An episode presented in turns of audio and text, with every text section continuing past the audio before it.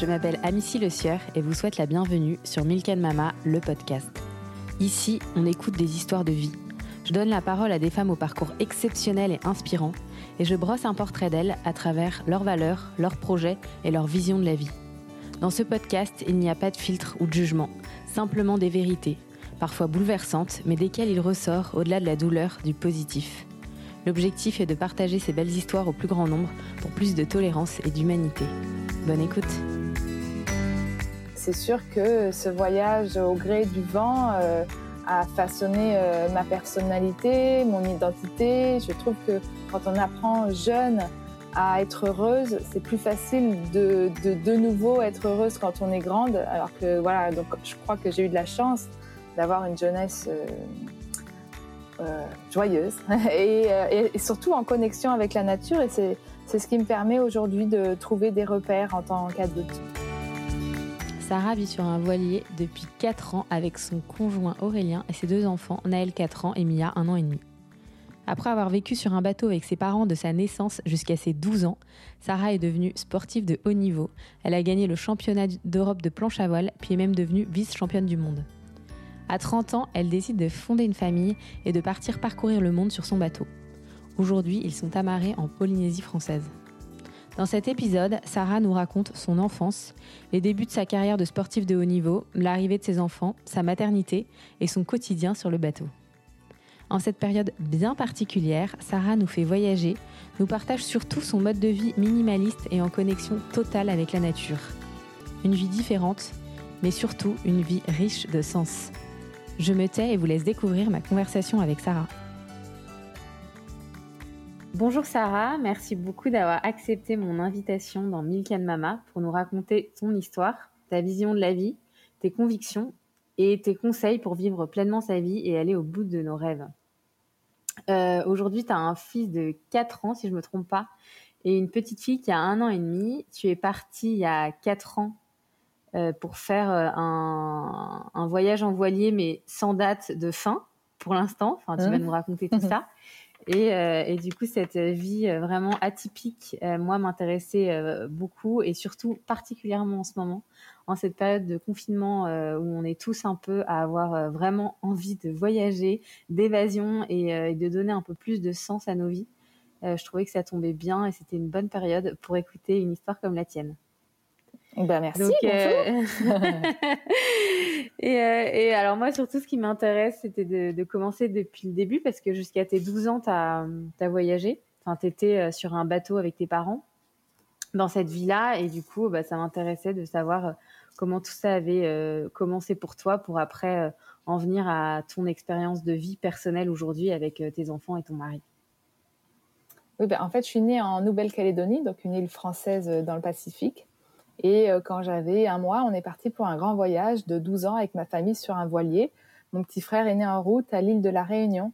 Et euh, c'est sûr que ce voyage au gré du vent euh, a façonné ma personnalité, mon identité. Je trouve que quand on apprend jeune à être heureuse, c'est plus facile de, de de nouveau être heureuse quand on est grande. Alors que voilà, donc je crois que j'ai eu de la chance d'avoir une jeunesse euh, joyeuse et, euh, et, mhm. surtout en connexion avec la nature. Et c'est c'est ce qui me permet aujourd'hui de trouver des repères en tant qu'adulte. Tes parents, du coup, ils vivaient de quoi pendant ces 12 années? Ah oui, vous avez fait financièrement pour euh, vivre avec deux enfants sur un bateau C'est toujours la question qu'on nous pose aujourd'hui avec notre voyage en ce moment. en fait, mon père était bijoutier, artisan, et ma mère infirmière. Donc, en fait, c'est toujours possible de voyager et de travailler en même temps. Hein. Oui, donc en fait, ils s'arrêtaient de temps en temps dans des pays. C'est ça. Euh, ils bossaient et après ils repartaient. Ouais. En fait, on avait des besoins très limités, donc euh, clairement, ils n'avaient pas besoin de travailler souvent. Hein, des fois, c'était quoi, seulement mon père, des fois seulement ma mère, euh, plus rarement les deux. Et toi, du coup, tu étais en cours par correspondance? Ouais, j'ai fait le CNED, mais j'ai quand même fait un petit peu d'école à La Réunion, vu que mon frère est né là-bas. Au total, on y a passé quatre ans, mais en deux séjours. Et puis, j'ai aussi fait un peu de de primaire euh, à Durban euh, en Afrique du Sud. Mais sinon, c'était que le CNED. Et vous avez fait combien de pays en 12 ans?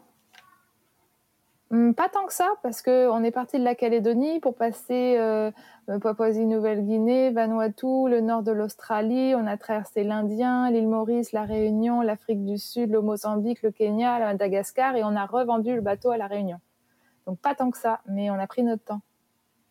Oui, c'est-à-dire que vous arrêtiez dans un endroit et vous restiez quelques mois.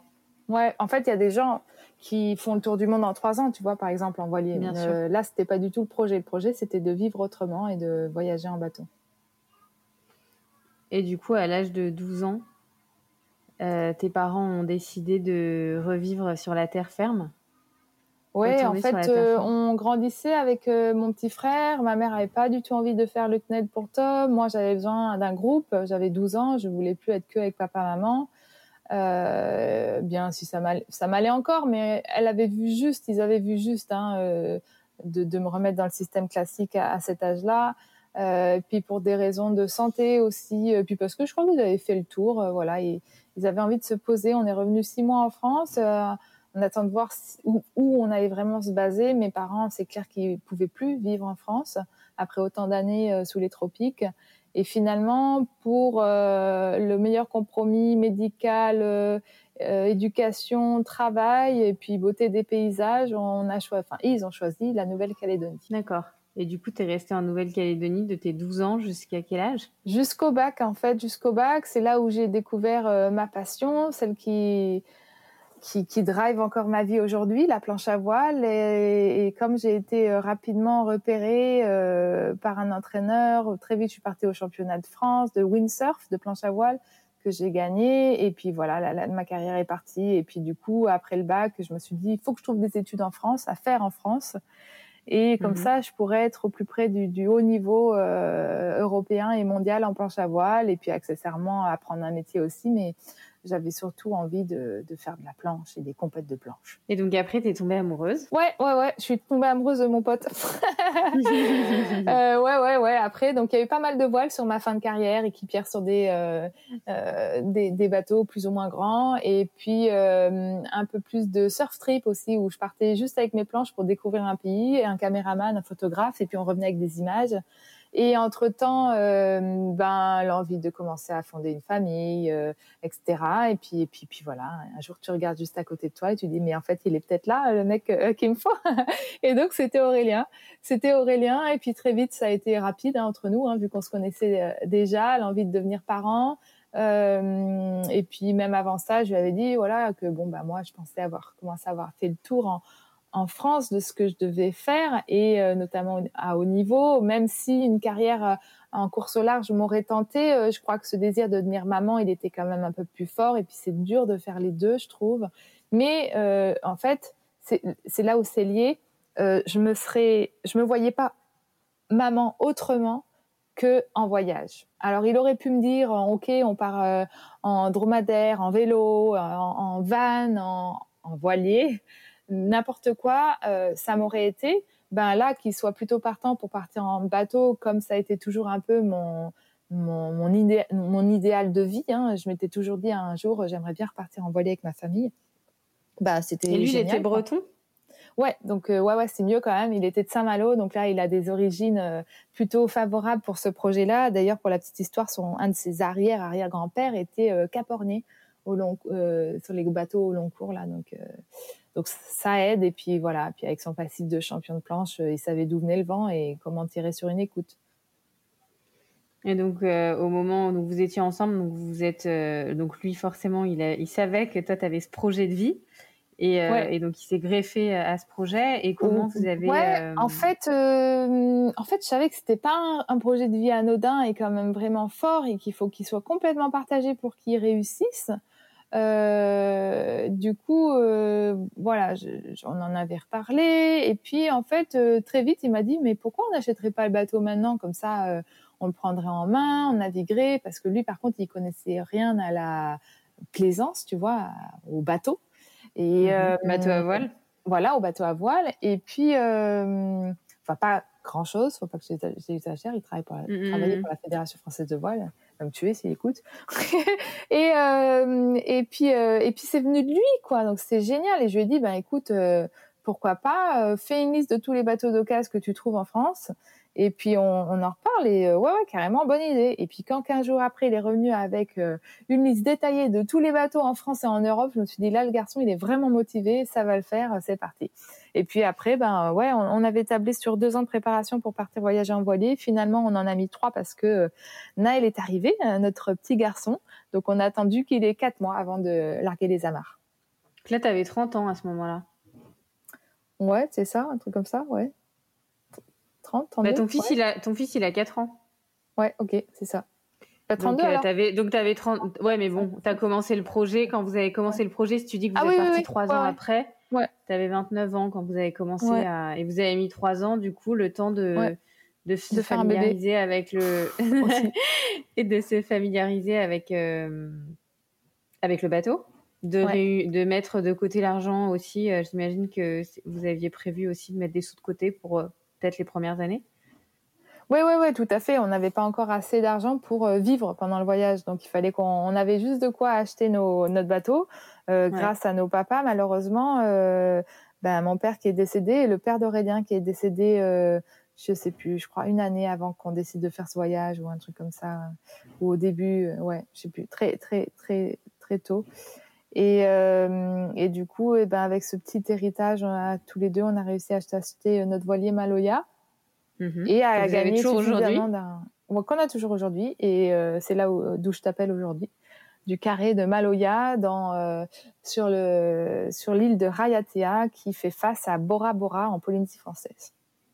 Tu me fais rêver. Et là, parce que moi, il est 8h30 du soir chez moi, et toi, il est quelle heure? 10h30 du matin. D'accord. tu m'enverras des photos comme ça, je pourrais en mettre un peu euh, sur Instagram pour montrer. Euh, ouais, ouais, ouais, avec plaisir. Où tu étais. euh, donc du coup, vous avez donc vous avez eu euh, ce projet donc de voyage et en même temps de bébé et tu es mm. tombée enceinte et, et, du coup vous vous êtes dit quoi à partir du moment où le bébé est là, il a quelques mois et on part on part directement?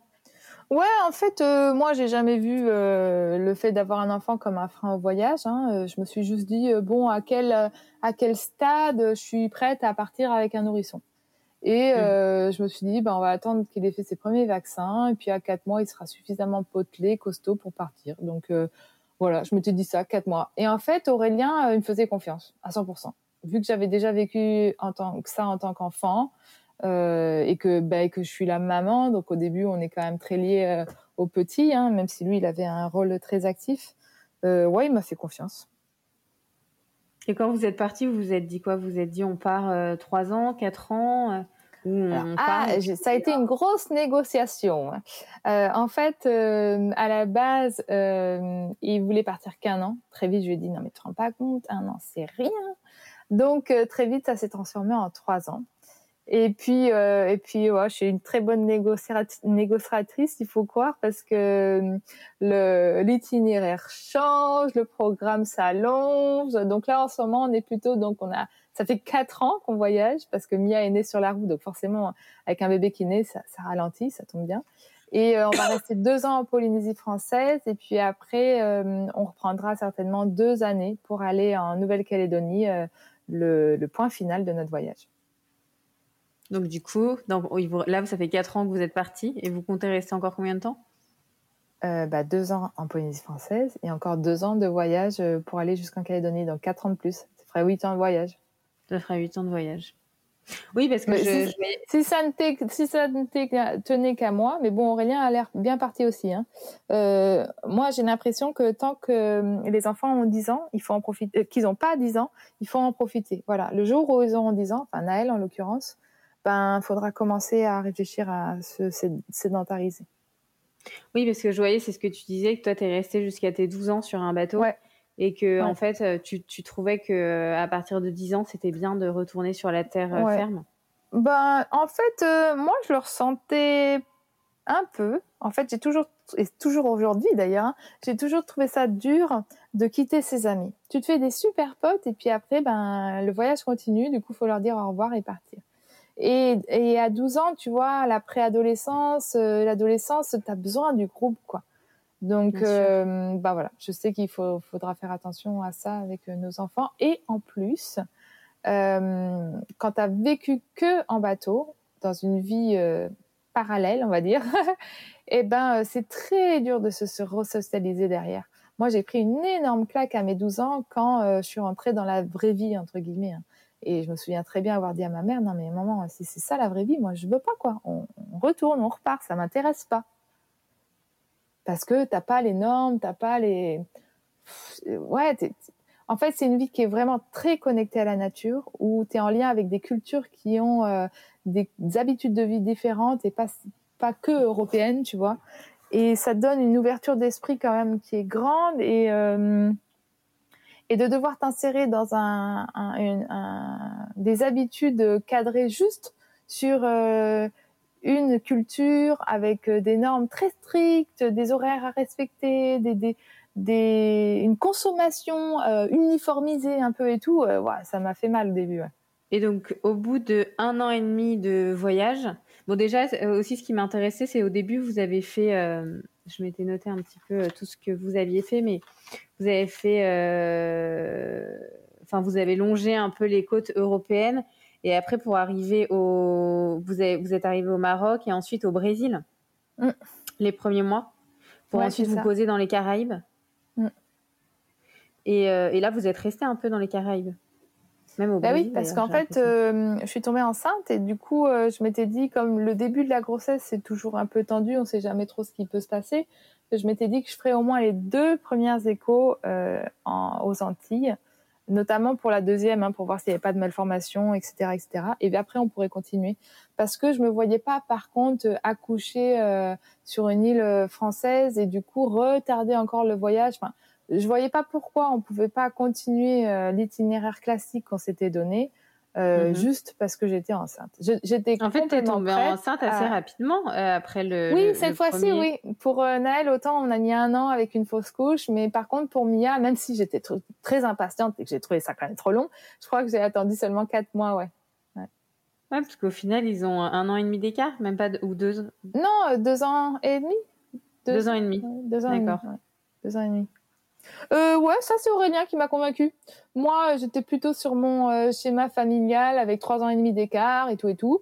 Puis Aurélien, il m'a dit, écoute, on est déjà vieux, pourquoi on attendrait? Euh, On est dans les couches, on y reste, voilà. allez, pourquoi pas? Ce sera fait. Du coup, tu es, tombée, du coup, es tombée enceinte, donc tu as commencé tes rendez-vous médicaux, parce qu'au final, même si tu vis sur un bateau, tu, tu fais les choses comme nous en France, avec trois échographies. Et alors, nous, c'est un rendez-vous, enfin, en France, en général, c'est un rendez-vous par mois, euh, souvent avec le soit une sage-femme, soit un gynécologue, et, euh, et, trois échos. Toi, ça se passait comment du coup? Ouais, ouais, ouais. Ben, en fait, euh, quand c'est ta deuxième grossesse, c'était un peu plus cool aussi. Hein. Donc, tu sais ce qui se fait en France, et puis tu sais ce qui est indispensable. et j'ai de la chance d'avoir une amie gynéco. Donc elle, en plus, voilà, elle me disait vraiment ce qu'il fallait pas que je rate, quoi. Donc, mhm. euh, j'ai été là pour les, les trois échos et euh, oh, j'ai quand même fait mes prises de sang. Euh, comme je suis pas immunisée pour la toxo, j'ai quand même fait une prise de sang. Et ensuite, comment tu as choisi l'endroit où tu allais accoucher? Bah, Ça, c'est difficile parce que ça se passe à distance sur Internet. Au départ, je pensais accoucher en Colombie parce que je me suis dit, c'est un grand pays, parce qu'on devait être là à ce moment-là, au moment de l'accouchement. Je me suis dit, c'est un grand pays quand même, la Colombie, tout ça. Et puis en regardant, oui, il y a des très bons hôpitaux, des très bonnes cliniques, mais c'est quand même une euh, médecine à trois vitesses. Donc j'aurais eu les moyens, enfin à toi de te les donner, quand tu peux te les donner, euh, d'aller euh, chez les riches. Mais le problème, c'est une clinique privée qui vous était très bien pris en charge, et sinon tu as l'hôpital voilà. c'est pas forcément. Ouais, ouais, voilà, voilà, c'est ça, exactement. Et il y a même un, il y a même une option entre les deux encore, tu vois, pour la classe moyenne. Et euh, ça, il y a des cliniques un peu pour tout quoi. Et puis mm. euh, en recherchant bien, par contre, ce qui m'a aussi dérangé, euh, c'était le statut de la femme, parce que moi j'étais plutôt dans une approche physiologique de l'accouchement, euh, voilà, avec que, ce, que le projet vienne des parents et que le personnel médical soit juste là pour accompagner. Et puis quand j'ai commencé pour ton premier? Oh bah ça, ça c'était raté. je voulais un, je voulais une naissance physiologique naturelle, euh, tout tout nature. Et en fait, euh, ça, ça a été trois jours d'accouchement euh, et ça s'est fini en césarienne d'urgence euh, au bloc. Parce qu'il il passait pas? Ouais, en fait, je dilatais pas. Et après, du coup, on, m'a déclenché, euh, j'ai accepté la péridurale. Et là, en fait, euh, j'ai dilaté, mais il avait du mal à descendre et il a, il a fini par avoir une souffrance cardiaque. D'accord. Euh, ouais, c'est ça, être en panique cardiaque, je sais plus comment ils disent. D'accord. Du coup, euh, bon, ben, on l'a fait sortir par mon ventre de façon assez brutale puisque mon anesthésie n'a pas fonctionné au départ, qu'elle a fonctionné qu'à la fin. Donc, euh, donc voilà. Donc euh, en fait, j'avoue qu'il me manquait juste l'hémorragie pour avoir le jackpot de tout ce que je voulais pas. Mhm. Mais euh, c'est pas pour grave. Ma fille, je veux quelque chose de, de différent. Différent. Ouais. Et puis je gardais espoir. Je me disais non non bah ça l'a pas fait pour Naël, mais nous les femmes on est faites pour accoucher. Il y a pas de raison que ça le fasse pas. Mhm. Mais par contre voilà en Colombie j'avais lu des messages d'expats sur les sur les sites internet qui disaient que euh, les épisios, ça se passait sans consentement, sans même qu'on te dise. Enfin, un peu la vision vieille école euh, de la, du statut de la femme, tu vois, euh, en mhm. général d'ailleurs. Donc. C'est encore dans beaucoup d'endroits. Hein. Ouais, non, mais carrément. Et du coup, je me suis dit, non, non, pas pour moi. Et par contre, je me suis rabattue sur les îles ABC, Aruba, Bonaire, Curaçao. C'est des îles hollandaises qui sont au nord du Venezuela et de la Colombie. Et là, je me suis dit, c'est le système hollandais, euh, proche de nos références européennes, ça devrait le faire. Je m'étais pas plus renseignée sur le système hollandais, sinon j'y serais allée encore plus les yeux fermés parce qu'ils sont très physio, c'est vraiment génial. En fait, en arrivant, on a touché d'abord euh, sur internet, je me suis dit j'accoucherai à Curaçao parce que c'est là où il y avait le plus gros hôpital. Donc pour tous les siens, pour tous les soins si jamais il y avait un, problème. Mhm. et, mhm. Euh, et puis finalement, en arrivant à Bonaire, la première des îles, je me suis rendu compte qu'il y avait un hôpital, euh, euh, un hôpital petit mais nickel, tout neuf, où il y avait tout ce qu'il fallait, une super équipe. J'ai très bien sympathisé avec ma sage-femme, trois sages-femmes, un gynéco ou deux gynécos, une toute petite équipe, donc ça veut dire que le jour où tu accouches, tu sais, tu les connais, quoi. Donc ça, ça fait une mhm. différence énorme, puisque moi, je rêvais de maison de naissance, tu vois. Et mhm. donc, je me suis dit, ben, ce sera là. En plus, le mouillage était super beau, le bateau était bien, on voyait les poissons. Euh, c'est un, un, un, des spots où il y a l'eau la, plus claire du monde. Donc, euh, tu vois à 15 mètres de fond euh, le poisson qui passe. Donc, j'ai nagé jusqu'au bout de ma grossesse. C'était parfait. J'ai fait du paddle jusqu'au bout de ma grossesse. Et le matin de, mon accouchement, j'étais dans l'eau pour vivre mes premières contractions. L'idéal. Mm. Et, euh, et, du coup, ça se passe comment en fait quand euh, quand tu vis sur un bateau, tu peux te pointer dans, enfin, tu peux t'inscrire dans n'importe quelle euh, maternité. T'as pas besoin de ben, d'être hollandaise pour aller accoucher. Non, il suffit de, de payer, j'imagine. Voilà, en fait, j'allais dire un peu pas de sous comme sur la planète. Tant que tu as des sous, tout se passe bien. Hein. Mhm. Non, non, mais c'est clair que c'est clair que si euh, j'avais voulu faire l'option économique, j'aurais accouché dans un pays français, comme ça j'aurais été pris en charge par la sécurité sociale. Euh, moi, je voulais juste le meilleur pour euh, ma famille et moi. Et là, le meilleur, mm-hmm. c'était Bonaire. Et puis, finalement, comme j'ai eu un accouchement physio, ça s'est bien passé. Et puis, on n'était pas dans un pays anglo-saxon. Ça aurait pas du tout été la même au niveau tarif dans un pays anglo-saxon. Hein. Là, pour que tes auditeurs, tes auditeurs le sachent, en gros, mon accouchement, enfin pas en gros précisément, je crois, c'était 1200 euh, euros que j'ai payé pour mon accouchement. Après, sur un très cher. c'est un gynécologue, un médecin qui t'a accouché ou c'est une bah, Oui, oui, oui, carrément. Non, non. Euh, euh, bah non, comme tout s'est bien passé, il y avait que la sage-femme, ouais. Ouais. C'est vrai que ça me paraît pas très cher pour un truc. Non, non, non, carrément. on, va dire qu'au total, pour les dernières échos du dernier trimestre et puis tous les trucs, euh, ouais, j'ai un accouchement, enfin un suivi de grossesse accouchement, ça a dû me coûter 2500 au maximum. Ah, donc c'est raisonnable. Donc c'est possible. Et en fait, complètement. Et du coup, en fait, t'es arrivé, donc t'as repéré cette, euh, cette, ce petit hôpital, et en fait, t'es arrivé combien de temps avant ton terme? Ben là, c'est à chacun de voir. sur le sur place? Ouais, en fait, euh, moi juste avant, j'étais dans les îles de Los Roques, des îles complètement isolées du Venezuela. Euh, mhm. Donc bon, on pouvait pas trop rester longtemps là-bas sans prendre un risque, on va dire. Mais euh, je suis arrivée à mon septième mois à Bonaire, un truc comme ça. Ouais. Ok, donc deux mois avant ton terme. Ouais, deux mois et demi même, je crois. Mm. Et t'as accouché euh, combien, combien à terme ou un peu avant? Je pense que j'ai accouché à terme ou légèrement avant. Pour Naël, j'avais accouché dix jours avant le terme. Ouais, je, bah, je sais plus. T'as pas dû accoucher trop en avance, sinon tu t'en rappellerais. Ouais, ouais, ouais. Non, non, j'étais à terme. Et du coup, ça s'est passé comment? Donc, t'étais, euh, donc t'avais, donc t'es allé t'inscrire dans cette, dans cet hôpital. Donc, tu savais que tu allais accoucher là. Donc, j'imagine que t'avais, euh, qui t'avait expliqué, voilà, euh, quand t'as des contractions, etc., à quel moment tu devais euh, venir. Ben, en, Mais en plus, t'as pas de voiture, etc. Donc, en fait, ah, c'est comment quand Ouais, en, en, fait, j'avais quand même l'expérience d'un premier accouchement et ça change tout, mais mmh vraiment tout mon conseil pour réussir un accouchement, c'est d'en avoir déjà vécu un. c'est plus mhm. facile. Et, euh, et puis, euh, bah, comme j'avais quand même mis trois jours à accoucher, je comptais pas aller à l'hôpital à la première contraction. Hein. Pas du tout.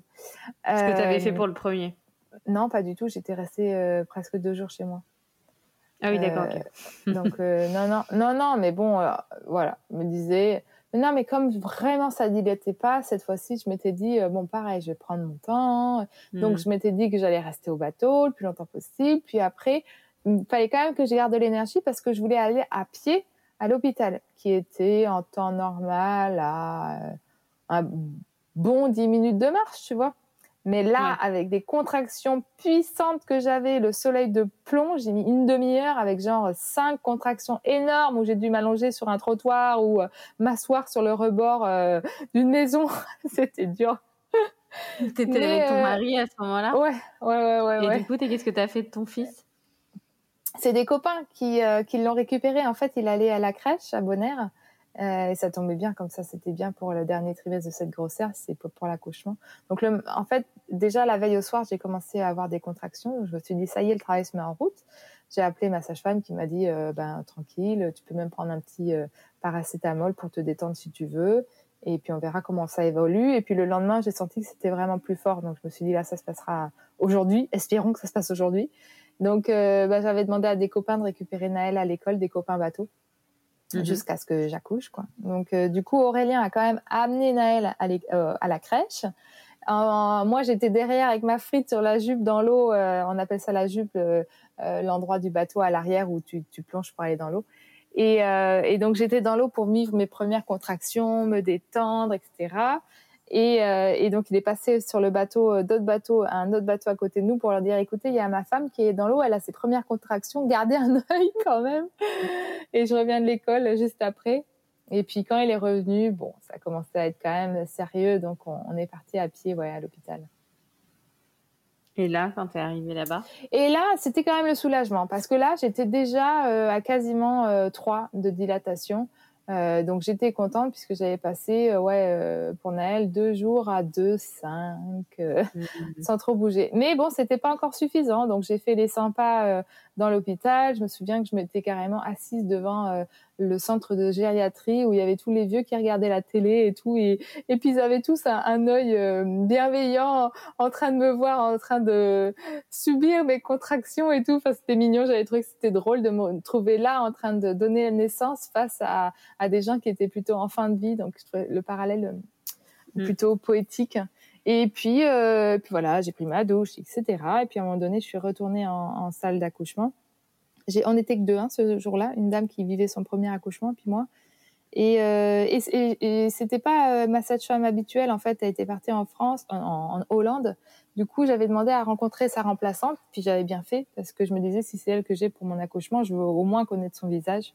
Et donc c'est cette sage-femme que je connaissais que d'une fois qui m'a accouchée et ça s'est très bien passé. Mais en fait, euh, euh j'ai surtout été accompagnée par une infirmière qui a fait un travail génial qui m'a vraiment accompagnée. Il faut savoir qu'à Bonaire, euh, on ne donne pas de péridurale euh, aux femmes. Ça n'existe pas. Ça n'est pas possible. Euh, du coup, comme ça, ben voilà. Les, les, les, les femmes, elles se posent pas de questions. Et le service médical, il est habitué à avoir des femmes ben, en train de vivre des contractions, tu vois, à, faire face à la souffrance, tout simplement. Mhm. Et donc, il t'accompagne différemment, euh, juste avec un il regard. À gérer la douleur. Exactement, tu vois. Mais c'est la base, quoi. C'est juste la base. Et je crois qu'on oublie trop dans, dans nos systèmes médicaux euh, à la française euh, que ce qu'on a surtout besoin en tant que maman, c'est de sentir de l'attention, de l'amour, de la présence. Mais pour ça, il faut avoir du personnel.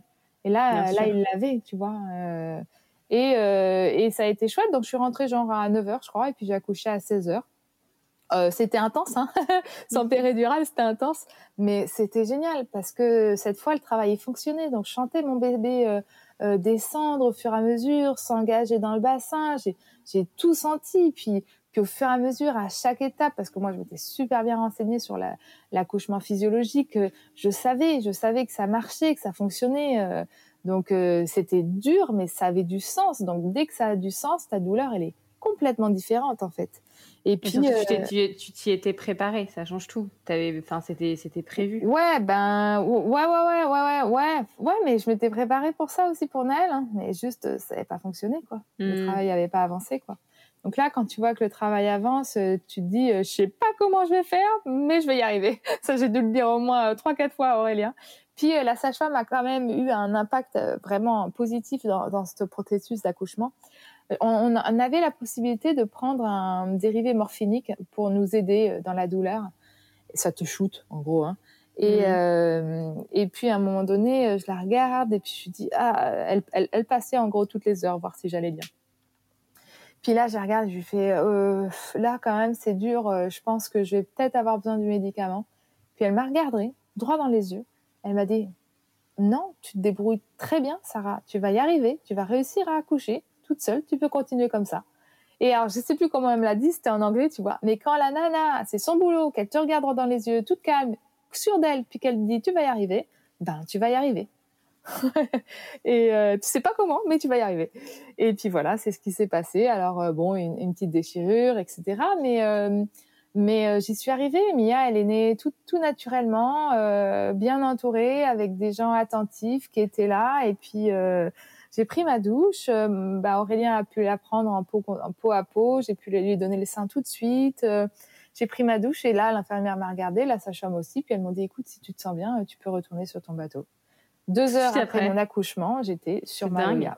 Voilà. Mais ça, je pense que c'est le fait de pas avoir eu de péridurale aussi qui fait que. Euh, ouais, bah oui, clairement. Et puis en Hollande, ça marche comme ça. En fait, euh, déjà, on, l'accouchement à domicile est possible. C'est une équipe de l'hôpital qui se déplace chez toi.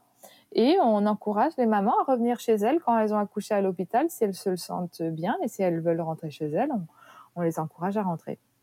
Mais t'étais pas vidée, euh, épuisée? Euh, Bah si, t'es crevée, mais, euh, mais je préférais largement retrouver euh, le cocon de chez moi, mes petits draps, ramener ce bébé à son grand frère, rentrer chez moi, tu vois? Voilà. Parce que en même temps, à l'hôpital, oui, c'est vrai, on s'occupe de toi, gna gna gna. Mais alors, à Vannes, où j'ai accouché pour Naël, toutes les cinq minutes, j'exagère un petit peu, mais t'es toujours embêté par quelqu'un qui rentre dans ta chambre pour faire ci, pour faire cela, pour. Euh, c'est chiant, quoi. Tu, tu préfères mmh. dormir euh, chez toi, euh, peinard. Du coup, t'es rentrée à pied avec ton bébé deux heures après ton euh, accouchement Non, cette fois-ci, euh, non, non, non, quand même. Non, non, j'avais un petit peu mal à mes poings, etc. Non, cette fois-ci, j'ai pris le taxi. Donc, on est rentré en taxi. Et puis après, par contre, du ponton, il fallait descendre dans l'annexe, notre petit bateau qui nous emmène à notre voilier. Euh, donc, je me suis retrouvée sous le ciel étoilé de Bonaire avec mon petit bébé emmailloté dans une dans un drap. Euh, enfin, c'était unique, quoi. C'était tellement unique. Et euh, sur le chemin du retour, on est passé euh, voir euh, un autre bateau à côté de nous parce que le bateau du matin était parti, devait partir dans la journée. Mais on avait un autre bateau de copains qui était là pour leur présenter ce petit nourrisson. aussi, ils hallucinaient. Je crois qu'on on avait tous les larmes aux yeux tellement c'était beau.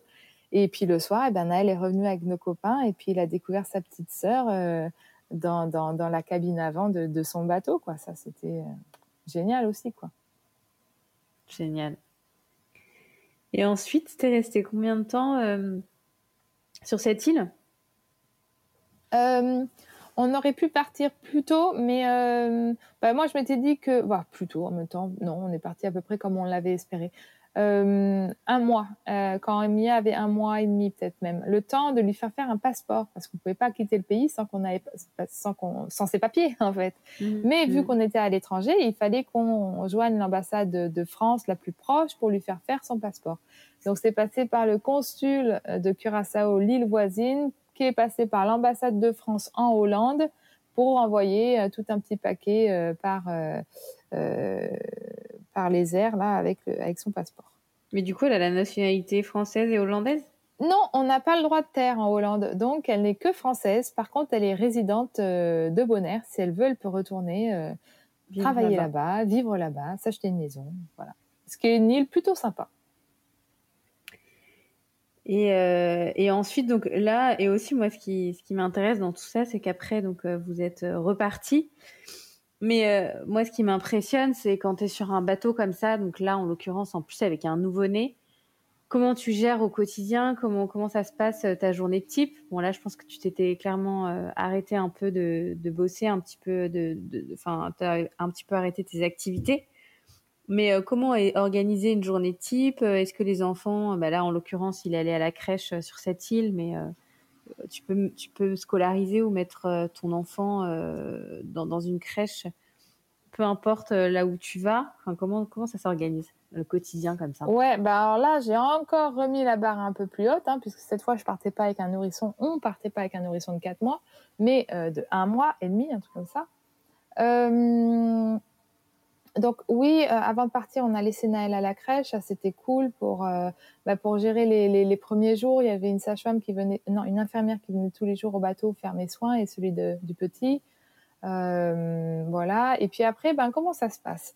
Euh, Le suivi médical, les premières vaccinations et tout. Il faut savoir qu'il y a des dispensaires partout sur le monde où tu peux vacciner tes enfants gratuitement. Alors il y a mhm. peut-être des endroits où faut payer, mais en tout cas tous ceux par lesquels on, a, on est traversé, c'était gratuit. Euh, et puis, euh, bah, moi, il hors de question que je donne mon bébé euh, à une crèche. Euh, je l'ai toujours pas fait, elle a un an et demi.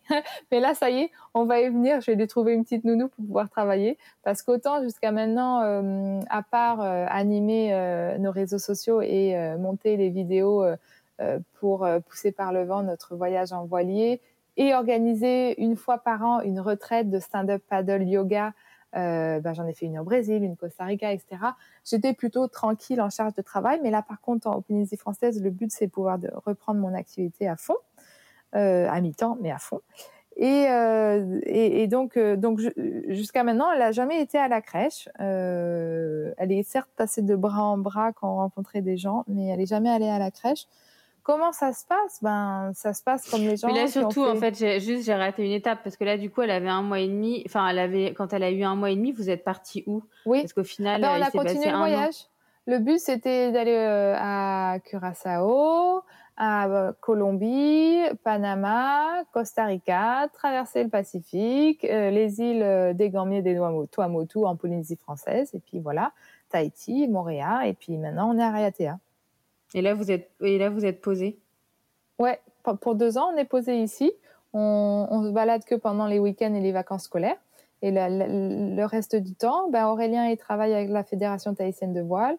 Moi, je continue mes formations à distance, en ligne, de stand-up paddle yoga et je fais de l'accompagnement euh, à la préparation au voyage en voilier avec des familles qui veulent, veulent partir. Et puis, je reprends aussi mes activités en présentiel en tant que professeur de yoga. Et puis, Naël est à l'école. Il est à l'école. Ouais. Et, euh, et, du coup, comment ça se passe du coup de cette vie euh, là maintenant où vous êtes euh, posé? Comment ça se passe une journée type?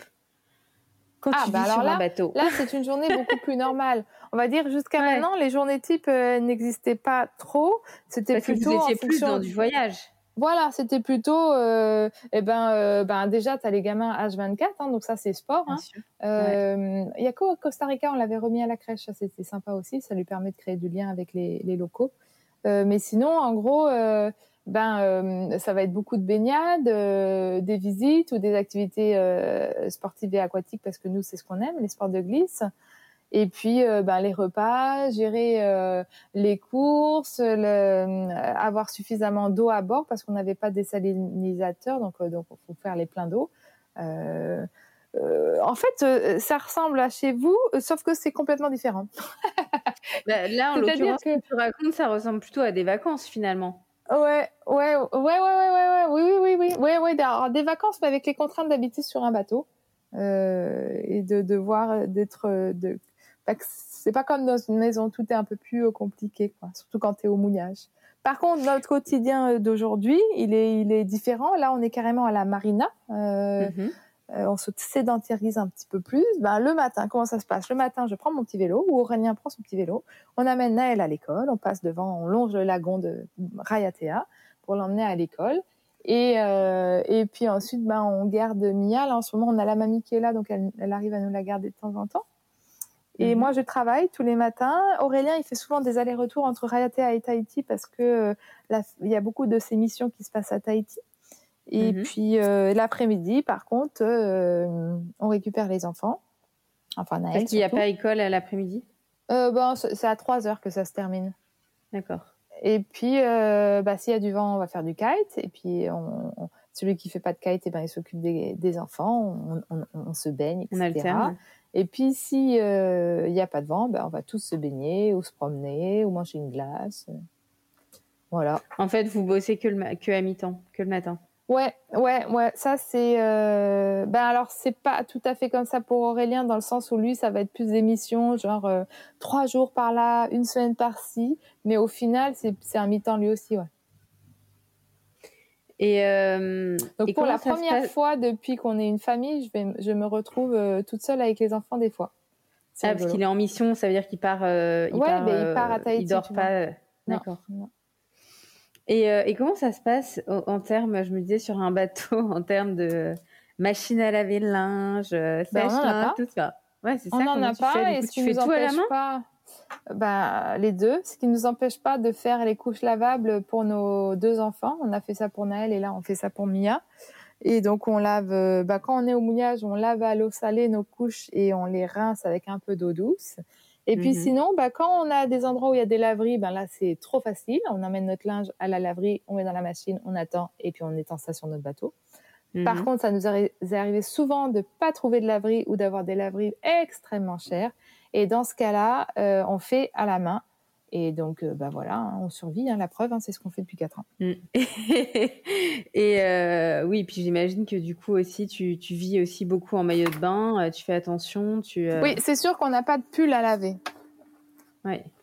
Mais bon, dans chaque style de vie, il y a des inconvénients. Euh, et, franchement, euh, c'est bon, je veux bien accepter de laver mon linge à la main. Mais là, ça change parce qu'à la marina, il y a une machine à laver. tu vois, c'est du luxe. Plus confort. Ouais. Et, qu'est-ce qui te manque, toi, le plus euh, en, en vivant sur un bateau? Quelles sont les choses qui te manquent le plus? Ce qui me manque, c'est d'avoir un petit potager en permaculture. Ça, ça me manque quand même. et ce qui me manquait, parce que le fait de se sédentariser va améliorer les choses, c'est encore une fois ce, dont je t'ai parlé en début d'épisode, le fait d'avoir des amis et de te dire je les reverrai la semaine prochaine si je veux et encore la semaine prochaine si je veux et dans un mois aussi. ouais, le d'avoir des relations euh, durables mm. parce que bien sûr qu'on a plein d'amis, on a une, vie sociale riche en voyage, mais on doit mm. trop souvent leur dire au revoir et ça ça fait mal au cœur. Et, euh, et, surtout aussi, j'imagine que du coup, tous les gens aussi que tu as laissés euh, en France, euh, enfin, tu me diras, tu as peut-être des gens qui viennent te voir aussi. Ouais, alors, comme j'ai toujours eu ce modèle de voyage, bien sûr, je serais contente de les revoir, mais la vie, elle continue et la planète, elle continue de tourner. Donc, je sais qu'ils continuent leur petit train-train, leur quotidien. Moi aussi. Aurélien est un peu différent, mais euh, euh, je suis pas la genre de copine qui va appeler régulièrement pour donner des nouvelles et tout. Non, je suis plutôt la mauvaise élève. Par contre, quand je retrouve mes amis que j'ai pas vus depuis longtemps, bah, c'est comme si on s'était pas lâché, mais euh, j'ai pas ce genre de relation à, à, à, dire oh il me manque tous les jours et du coup à les appeler souvent. Euh. Je sais qu'ils sont heureux et puis moi je le suis et puis voilà c'est l'essentiel. Mais c'est un peu mon modèle de, de, vie familiale aussi quoi. Bon, j'appelle ma mère souvent par contre, mon frère un peu mm-hmm. moins. Euh, mais l'essentiel, m'a toujours dit, mes, mes parents m'ont toujours dit, euh, parce que c'était mon modèle de vie aussi avec eux, euh, ils ont fait ça avec leur famille. L'essentiel, c'est d'être heureux, même si on se retrouve à des milliers de kilomètres les uns des autres. Et, et l'aspect financier, ça, ça, ça, pose pas de problème? Vous arrivez à vivre Non, bah donc du coup, on avait mis de côté pour trois ans de voyage. Puis là, fallait vraiment qu'on s'arrête pour regagner des sous. Euh, bah non, bah écoute, moi ça m'a jamais stressé. En fait, j'ai toujours, euh, je suis quelqu'un qui dépense pas beaucoup aussi, mais mhm. euh, je me suis toujours dit un peu comme mes parents, bah quand il y a plus de sous, tu bosses, et quand il y en a, tu voyages, et puis voilà. oui, et puis vous avez une vie, finalement, j'imagine que vous, tout est assez minimaliste. Ouais, ouais, ouais, exactement. En fait, il n'y a pas 36 solutions. Euh, tu pourras pas faire gonfler ton portefeuille comme ça. Enfin, en général, ça te prend beaucoup de temps. Donc, euh, ouais, voilà. En fait, pour faire plus de choses, soit tu, tu gonfles ton portefeuille, soit tu diminues tes besoins. Et la sobriété heureuse de Pierre Rabhi, ça me parle à 100%. Et euh, c'est très inspirant tout ce que tu racontes.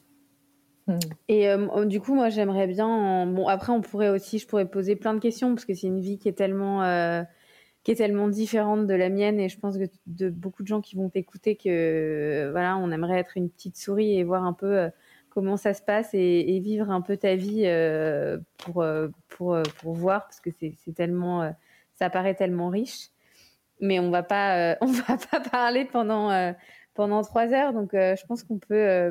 moi, il y avait un point aussi que je trouvais intéressant, c'est que finalement, tu reproduis un peu le schéma familial que celui que tu que tes parents t'ont transmis. Ouais, je suis pas du tout originale. Et, et, bah non, mais c'est positif. Ça veut dire que tu as été heureuse dans ce mode de vie et du coup, tu as envie de le, de le reproduire. Qu'est-ce que tu aurais envie de transmettre, toi, à tes enfants que... Qu'est-ce que tu as envie de transmettre à tes enfants? Ce mode de vie? Euh, ben, euh, Qu'on a tout pour être heureux, euh, leur montrer comment être heureux. et pour moi, ça passe par la connexion à la nature, la connaissance de l'environnement, parce qu'on fait partie de ça, qu'on vient de la terre, de la mer en l'occurrence. donc oui, ce rôle de la nature, de connexion avec la nature, pour moi, il est, il est primordial. Et une fois qu'on se sent bien sur Terre, et eh ben, voilà, on se sent bien dans son corps, dans sa tête, euh, d'avoir conscience qu'on fait partie de l'écosystème, quoi. et que tout est possible, du coup. Exactement, ce que j'allais dire, que tout est possible. Que finalement, euh, tu peux partir vivre sur un bateau, euh, faire le tour du monde et t'en sortir être enceinte sur un bateau, accoucher sur une petite île, parce que ça peut paraître complètement fou, mais en fait, quand tu le racontes comme ça, bah finalement non. Euh, on se rend compte qu'il y a des, bah oui. il y avait toujours des solutions. Oui, oui, carrément, carrément. Mais euh, faut pas avoir euh, des œillères, quoi. Faut, faut accepter de changer le système.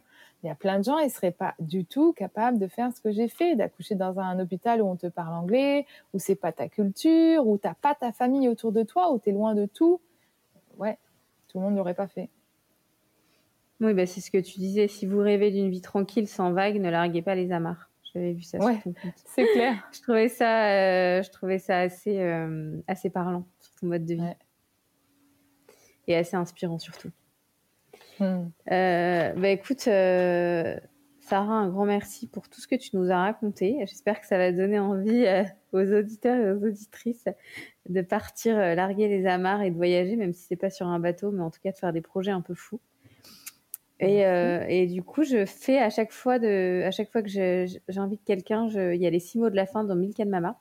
Mhm. Du coup, je vais te les poser. Mhm. Donc, qu'est-ce que tu prends au petit déjeuner? Un thé. Euh, tu manges pas? Ah, pardon. si, alors, mais je mange toujours des trucs différents. Alors, soit ça va être une grosse salade de fruits, euh, soit ça va être des petits pancakes, soit euh, un classique euh, pain beurre confiture, soit des céréales, soit un smoothie. ça varie beaucoup. En fonction de là où t'es. Ouais, aussi. Ouais, ouais. Par exemple, en Hollande, on mangeait beaucoup de de petits pains bien noirs là avec du fromage et puis une tranche de tomate ou de concombre dessus. Hum, hum, hum, oui, tu t'adaptes en fonction de la culture du pays dans lequel tu es. ton parfum euh, mon parfum en ce moment, c'est la fleur de tiare que je mets sur l'oreille, mais ça peut être aussi euh, l'huile de coco que je mets sur mon corps. D'accord. Euh, une application, une application de téléphone dont tu pourrais pas te passer. j'utilise beaucoup l'application podcast de mon téléphone, mais pour être tout à fait honnête, j'utilise encore trop souvent celle qui s'appelle Instagram. Mm, mm. Je pense que tu n'es pas la seule. Euh, un livre. Un livre, euh, Le pouvoir du moment présent, de l'instant mm. présent même, d'Écartolé. Euh, une femme qui t'inspire Hélène MacArthur, championne de, de voile et aujourd'hui directrice d'une association ou présidente d'une association pour l'économie circulaire. D'accord. Ta devise avec du cœur, tout est possible. Hmm, génial. Ben, Sarah, un immense merci pour ce magnifique témoignage. Merci infiniment pour votre écoute. Si le podcast vous a plu, n'hésitez pas à en parler autour de vous, à vous abonner et à me mettre des étoiles sur iTunes ou Echo, l'application pour les passionnés de podcast. Vous retrouverez également une interview bonus de l'invité sur mon blog milkanmama.com et vous pouvez me suivre ou me contacter sur Facebook ou Instagram. À très vite.